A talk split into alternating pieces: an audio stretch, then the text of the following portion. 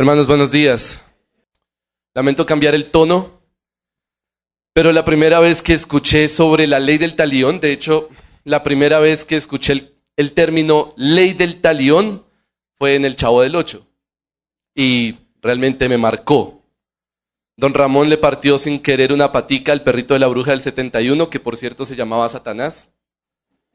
Y luego don Ramón se parte una pierna y la bruja del 71 le dice, la ley del talión ojo por ojo, diente por diente, pata por pata, le dice. A partir de ese momento, digamos, histórico en mi vida, quedó la idea de que la ley del talión es como una especie de maldición. Y tal vez nuestro entendimiento, el entendimiento general en nuestra sociedad es que la ley del talión es como una ley arcaica, agresiva, violenta, ¿no? Que gracias a Dios ya no está entre nosotros.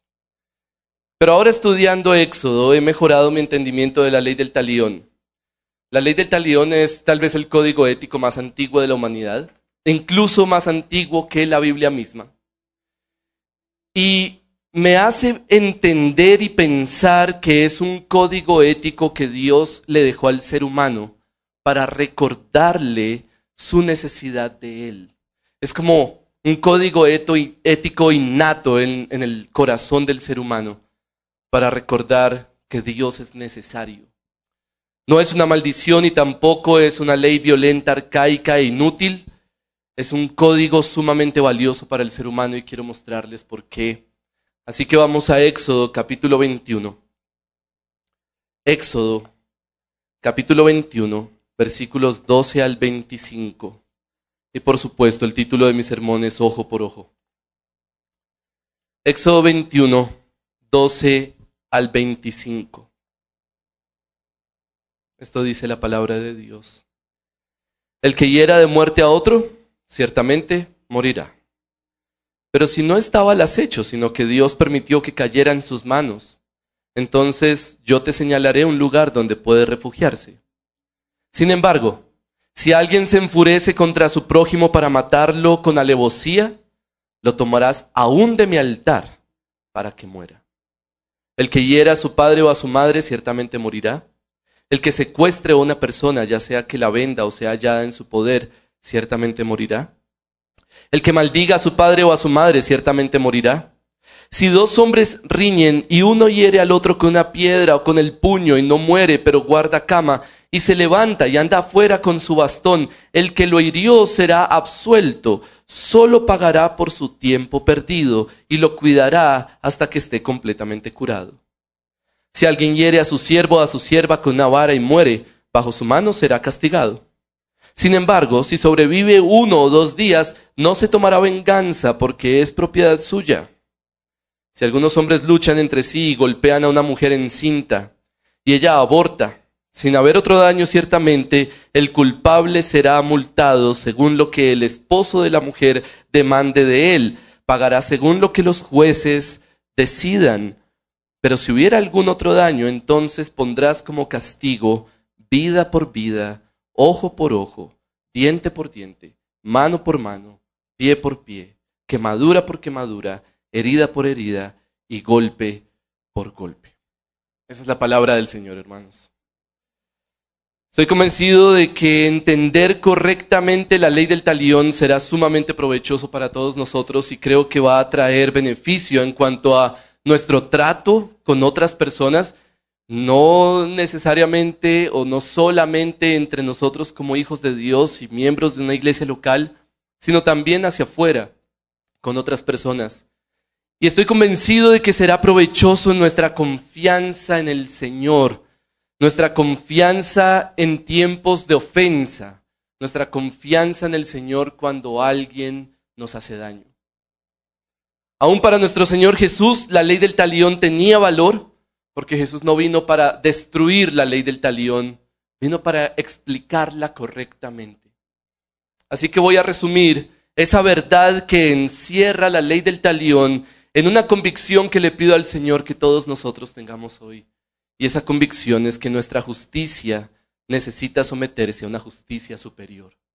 Ojalá la próxima vez que volvamos a pensar en la ley del talión, que volvamos a escuchar la expresión ojo por ojo, tal vez pensemos en esta frase, nuestra justicia necesita someterse a una justicia superior.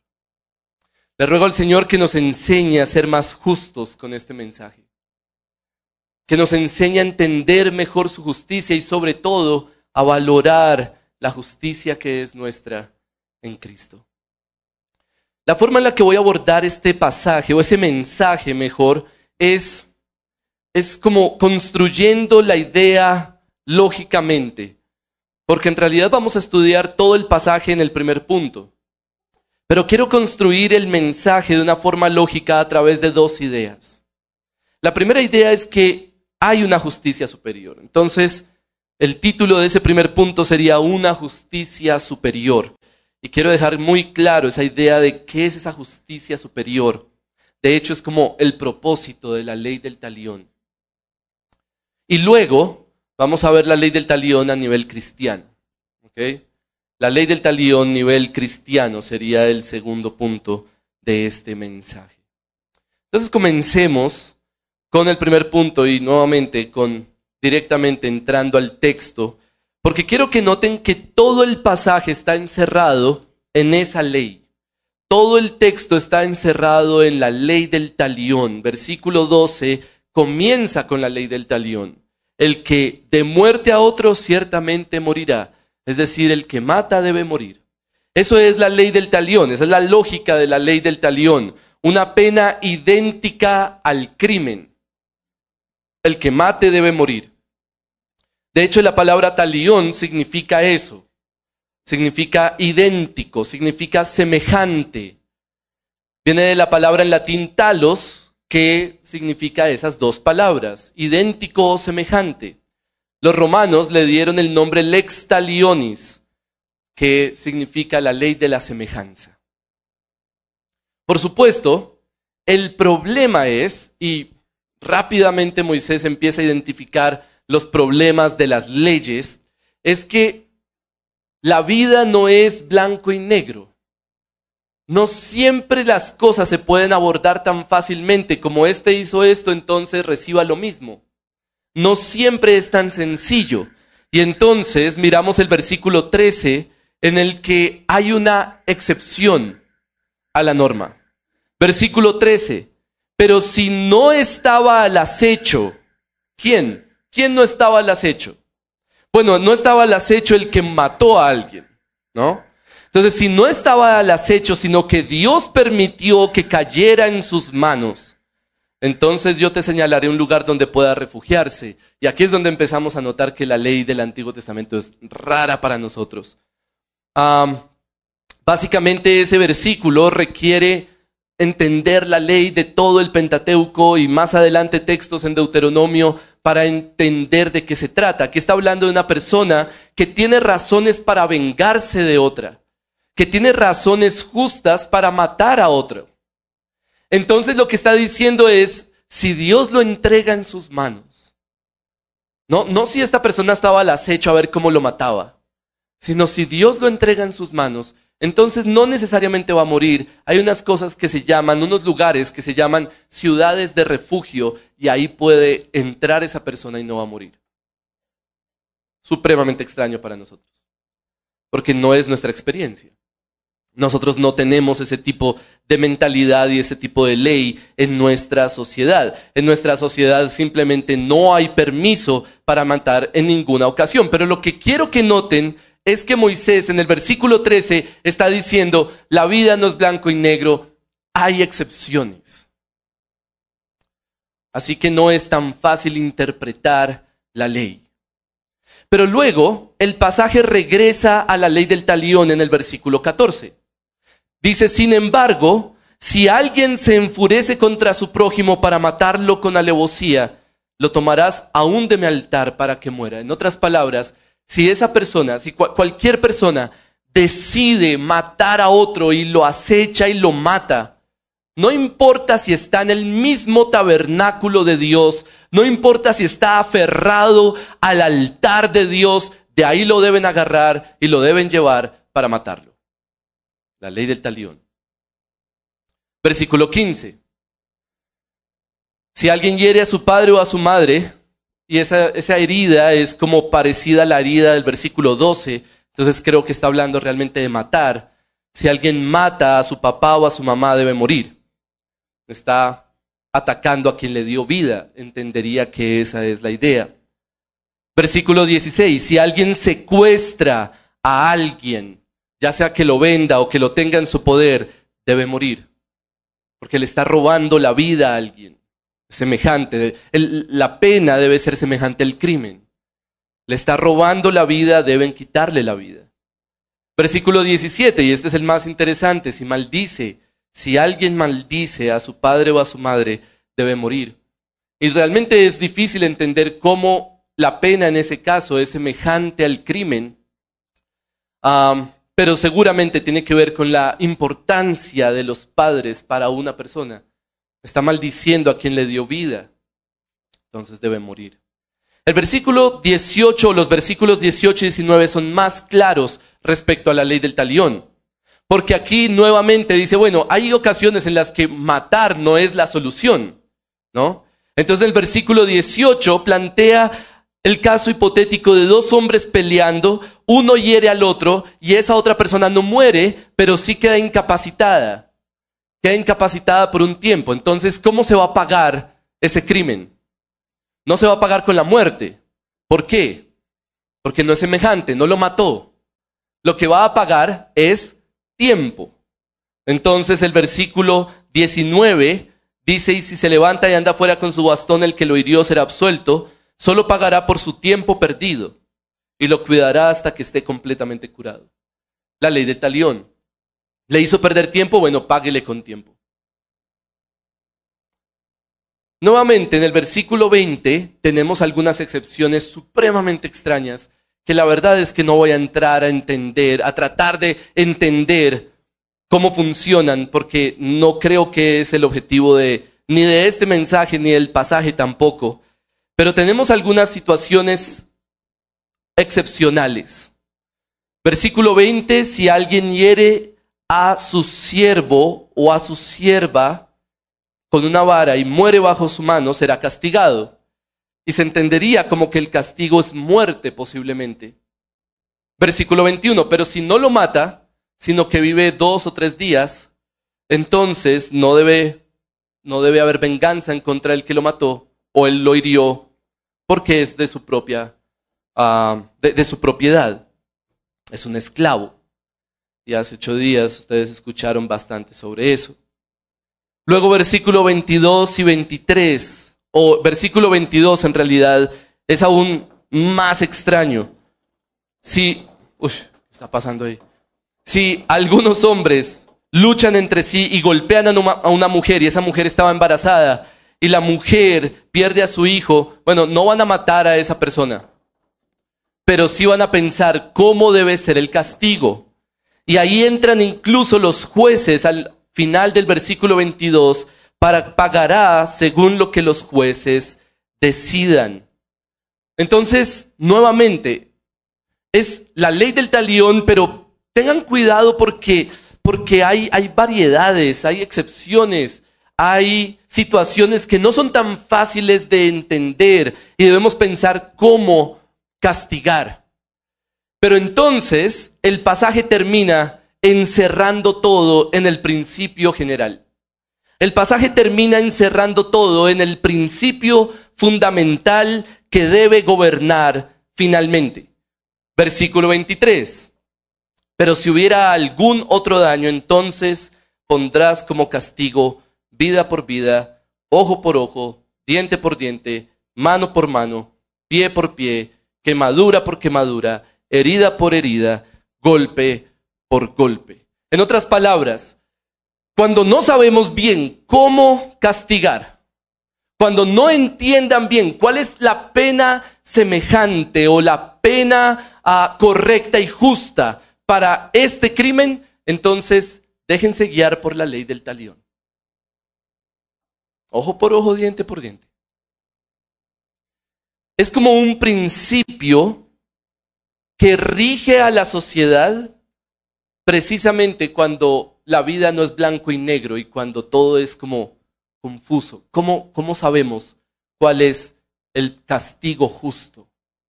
Bueno, hay un principio que está sobre nosotros y es la ley del talión. Justamente ese principio general nos deja ver cómo esa ley es importante para nosotros. Porque nada de esto se aplica a nuestra experiencia de forma directa. Ninguno de nosotros tiene el permiso de ir a matar a alguien. Ninguno de nosotros tiene el permiso de sacarle el ojo a alguien porque le sacó su ojo. En este país no se le cortan las manos a un ladrón. Hay países que todavía lo hacen, en este no. Aquí no hay ciudades de refugio para el que toma venganza justamente. Aquí no hay esclavos. De manera que nuestra realidad es supremamente distinta, pero hay algo que sigue siendo real para nosotros hoy, y es que todos deseamos justicia. Todos estamos viviendo en un tiempo en el que queremos justicia. Y vamos a seguir viviendo en ese tiempo para siempre. Todo lo que estamos viendo en este pasaje es la expresión del deseo de justicia contra alguien que le hace daño a otra persona. Y entonces la pregunta es, ¿cuál es el castigo correcto? Y ahí entra la ley del talión a gobernar sobre la sociedad.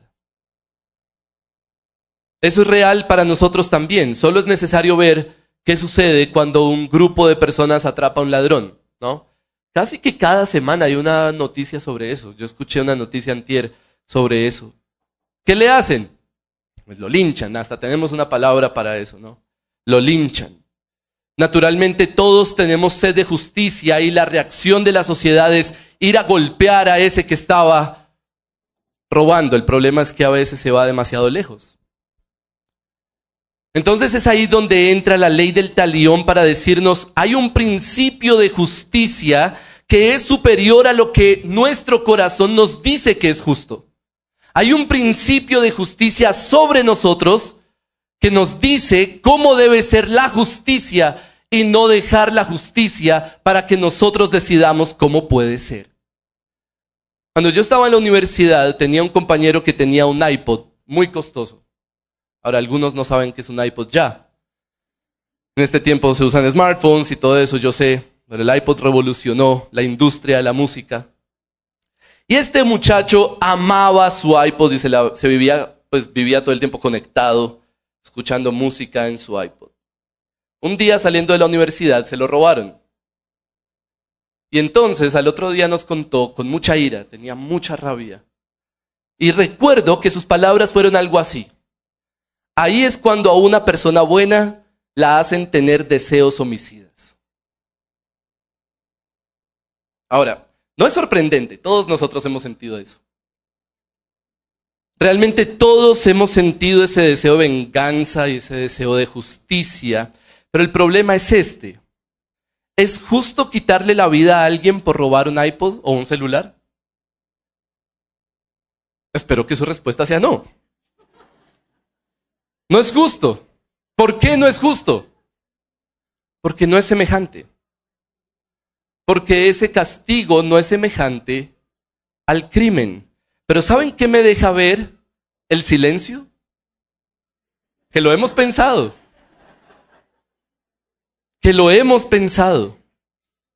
Y justamente por eso necesitamos algo como la ley del talión. La ley del talión existe para recordarnos que no somos tan justos. Que nosotros no podemos dejar a nuestro propio corazón la justicia que merece alguien que cometió un crimen. Que muchas veces nuestro corazón puede llevarnos a procurar un castigo que no es correcto. Y que nuestra venganza no es objetiva. Así que necesitamos una, una justicia superior sobre nosotros. Así que el propósito de la ley del talión es recordarnos que nuestra justicia necesita someterse a una justicia superior. El propósito de la ley del talión es recordarnos que nuestra justicia necesita someterse a una justicia superior, porque ninguno de nosotros sabe cómo hacer justicia de forma perfecta. Escuchamos algo sobre lo que proponen nuestros gobernantes y todos tenemos una opinión de lo que sería justo. Escuchamos algo sobre lo que pasa en otros países y todos tenemos una opinión sobre lo que sería justo. Escuchamos a alguien que alguien le hizo un mal a otro, de pronto un amigo, a un familiar, y rápidamente concluimos qué sería justo, qué le debe pasar a esa persona. Vamos manejando nuestro carro y somos expertos en decidir qué debería sucederle a la persona que se nos atravesó. Es fácil. Todo el tiempo tenemos criterios de justicia. El problema es que no sabemos cómo ser realmente, completamente totalmente objetivos y justos. Por eso, hermanos, hoy debemos recordar el propósito de la ley del talión sigue vigente para nosotros. Nosotros no somos capaces de establecer justicia en este mundo. Somos demasiado pasionales. Nuestro corazón nos dice, esto es justo, cuando en realidad no es justo. Necesitamos algo que gobierne sobre nuestra justicia para que pueda haber realmente justicia. Así que nuestra justicia necesita someterse a una justicia superior.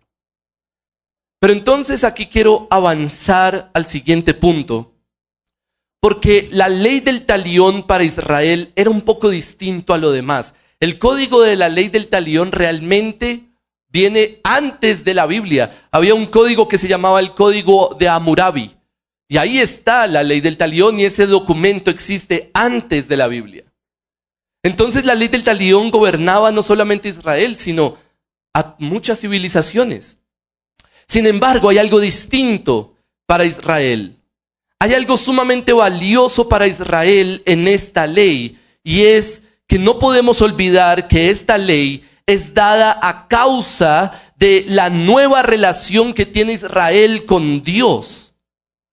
Es decir, Dios está entrando en una relación con su pueblo y Dios les está diciendo, miren, estos son, este va a ser el código de convivencia. Código de convivencia entre quién y quién. Código de convivencia entre el pueblo y Dios. Porque literalmente ahora Dios va a venir a vivir en medio de ellos. Y si Dios va a vivir en medio de ellos, ellos ya no pueden seguir comportándose como cualquier nación. De manera que la ley del talión para Israel tiene una lógica relacional. Esto es un código de convivencia con Dios, no solamente entre nosotros. Esto no es una norma impersonal gobernando a la sociedad, no, es la norma que está dando un Dios personal que ama a su pueblo y que ama tanto a su pueblo que está dispuesto a entrar en un pacto con ellos. Entonces Moisés quiere dejarlo muy claro y por eso creo que el versículo 13 es supremamente valioso en este pasaje. Porque Moisés considera, bueno, ¿qué tal que Dios decida entregar a esa persona en las manos de su vengador? Ahí cambia la cosa. Moisés es consciente de la realidad de Dios ahí, en medio del pueblo. Dios está dando normas de convivencia consigo mismo. Dios está presente todo el pueblo y el pueblo todo el tiempo y el pueblo no debe olvidarlo. Por eso la ley del talión no es una cosa arcaica e inútil. Porque hermanos, nosotros hoy también tenemos un código de convivencia con Dios. Es decir, hoy también vivimos delante de Dios y aprovechando el día de la reforma, una de las doctrinas que nos dejó la reforma protestante es justamente esa, coram deo. No sé si han escuchado esa expresión. Coram deo, delante del rostro de Dios. Nosotros vivimos delante de Dios todo el tiempo. Usted está delante de Dios desde que se levanta hasta que se acuesta. Usted no está solamente delante de Dios cuando viene la iglesia. Ustedes están delante del rostro de Dios en su trabajo, cuando comparte con su familia, en cualquier momento de su día. Así que el propósito de la ley del talión está muy vigente. Nuestra justicia necesita someterse a una justicia superior que no es una justicia impersonal, no es un código ético impersonal que gobierna la humanidad, es más bien someternos a la justicia de Dios, porque vivimos delante de Dios todo el tiempo. Es una ley cuyo propósito sigue vigente para nosotros. Si vamos a someternos a una justicia superior, esa justicia es la ley o la justicia de Dios. Y esa es la razón por la que Jesús no vino a destruir la ley del talión. Jesús no vino a decir, ya no existe la ley del talión. En realidad lo que Jesús vino a decir fue, ustedes oyeron que fue dicho y lo acaban de leer, ojo por ojo y diente por diente. Pero yo les digo, ¿qué cosa? No resistan al que es malo. Antes bien, a cualquiera que te, te abofetee en la mejilla derecha, ¿qué hay que hacer? Póngale la otra. Nos suena como que Jesús está diciendo, miren, antes la ley del talión estaba vigente, pero ahora no. Y eso no es lo que está diciendo Jesús. Jesús no está diciendo, antes ustedes se podían vengar, pero ahora si les pegan se tienen que dejar pegar. Eso no es lo que Jesús está diciendo. Porque estoy seguro que Dios es honrado si yo entro a defender a mi familia si la están atacando. Estoy convencido de que Dios es honrado si yo defiendo a alguien que están robando. Así que no es, no es como simplemente dejarnos. Jesús habla en términos hiperbólicos para decir, miren, este es, este es el carácter virtuoso de un hijo de Dios. Entonces, no es que simplemente nos dejamos y ya. La pregunta es, ¿qué es lo que está diciendo Jesús? Bueno, lo que está diciendo es algo así. Ustedes escucharon ojo por ojo, la ley del talión, pero yo vengo a decirles cuál es la forma perfecta de cumplir la ley del talión. ¿Cuál es la forma perfecta de cumplir esa ley? ¿Saben cuál es la forma perfecta de cumplirla? No tomando venganza. Entonces uno dice, pero ¿por qué si es ojo por ojo? Bueno, muy sencillo. Porque el propósito de la ley del talión es recordarnos que nuestra justicia necesita someterse a una justicia superior. Nosotros no somos justos. Necesitamos un código superior a nosotros. Así que la máxima demostración de sumisión a esa justicia superior es no tomar venganza por nuestras propias manos. Porque sobre nosotros no hay un principio impersonal. Sobre nosotros hay un Dios que gobierna. Sobre nosotros hay un Dios sabio, soberano y justo que además por medio de Cristo es nuestro Padre Celestial, que conoce muy bien lo que ha pasado y que entiende los corazones tanto del que es ofendido como del que ofende. Dios entiende todos los detalles, entiende todas las motivaciones, Dios entiende por qué estamos viviendo esa ofensa. Dios entiende por qué lo están ofendiendo a usted o le están haciendo daño. Dios entiende lo que usted siente y las motivaciones del ofensor. Dios entiende mucho más de lo que usted puede imaginar, entender. De manera que Él puede hacer justicia de forma absolutamente, completamente y objetivamente perfecta. Someternos a la ley del talión es saber que hay una justicia superior a nosotros, sobre nosotros. Y por eso los cristianos no somos vengativos, porque la justicia superior no es impersonal, es un Dios que se llama nuestro Padre Celestial. Eso es la ley del talión nivel cristiano. No tomamos venganza porque no nos gobierna un principio impersonal, sino nuestro Padre Celestial. Hermanos, yo sé que no siempre es fácil. Puede que ninguno de nosotros salga con armas a matar a nuestros ofensores. Puede que eso no sea lo común en nuestra sociedad, aunque pasa. Pero el problema no está simplemente en nuestras acciones, sino en nuestro corazón. Todos aquí hemos querido vengarnos de alguna manera en alguna ocasión. Todos hemos deseado venganza De manera que todos necesitamos aprender a dejar que una justicia superior se encargue, porque nuestro corazón no sabe cómo reaccionar justamente.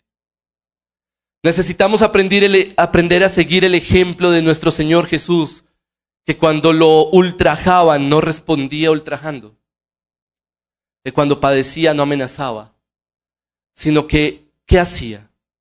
Lo leímos al inicio del servicio. Encomendaba, se encomendaba a aquel que juzga con justicia. Ni siquiera Jesús mismo decidió hacer justicia. No porque su corazón fuera pecaminoso, sino porque al ser un ser humano, al tomar forma de hombre, era consciente que necesitaba dejar la justicia en las manos de alguien que sea justo completamente. Es un buen ejemplo para nosotros. Y por eso es que Pedro termina ese pasaje diciendo, porque estábamos descarriados como ovejas, pero ahora hemos vuelto al pastor y guardián de nuestras almas. Hermanos, nosotros tenemos un pastor y guardián. Si usted lo están ofendiendo, si usted lo están estafando, si usted lo están ah, afectando de alguna manera, hiriendo, usted tiene que recordar que tenemos un guardián. Tenemos un pastor de nuestras almas que es perfectamente justo y que va a traer justicia al final. Tenemos un rey que pagó para que eso sea una realidad. Eso no es un cuento de hadas y un anhelo romántico. Tenemos un rey que pagó para que se haga justicia, para que un día vivamos en cielos nuevos y tierra nueva, donde mora la justicia. Si hoy usted está luchando con deseos de venganza, si hoy usted quiere desquitarse de alguien que le ha hecho daño, si hoy usted quiere devolver el golpe al que lo hirió, Hermano, la respuesta de la ley no es no hagan nada, porque no es el punto. Sí queremos justicia. Pero tampoco es háganlo ustedes mismos. La respuesta de la ley es ustedes tienen un Padre Celestial. Y es básicamente como cuando Jacobo viene llorando y me dice, papá, Tomás me pegó. O al revés, porque no siempre Tomás es el que pega. Y lo que están haciendo básicamente es, porque yo les he enseñado, la forma de solucionarlo no es devolviéndole el golpe a tu hermano. Lo que están haciendo es ir a buscar una justicia superior. Mi papá sabe cómo arreglar esto. Así que voy a ir a dar quejas. Así que cuando estamos en esa situación, lo que necesitamos es acudir a nuestro Padre Celestial. Él sabe cómo hacer justicia. Nosotros no. Por nosotros mataríamos a todos. Pero nuestro Padre Celestial sí sabe cómo hacer justicia. Y de pronto, el problema es que Dios no es su Padre Celestial. De pronto usted está buscando venganza porque Dios no es su Padre. Porque usted no tiene a quién acudir. Y claro, podemos acudir a los jueces, a los abogados. Eso es un sistema válido. Usted puede hacerlo. Pero finalmente sabemos que nada de eso va a ser 100% justo. Y de pronto usted está queriendo venganza porque usted no tiene un Padre Celestial que puede hacer justicia. Si ese es su caso, usted necesita de Cristo. Y tal vez está hoy con nosotros para conocer a ese Salvador que le puede revelar una justicia superior, un guardián, un pastor de su alma que puede guiarlo con justicia. Por Cristo Dios es nuestro Padre Celestial. Por Cristo podemos saber que Dios hará justicia por nosotros. Por Cristo podemos saber que tenemos libertad para ir a Dios con nuestros deseos de venganza. Por Cristo podemos saber que al final Él hará perfecta justicia y moraremos en una tierra donde mora la justicia. Nuestra justicia necesita someterse a una justicia superior. Y por todo eso vamos a tomar la cena del Señor.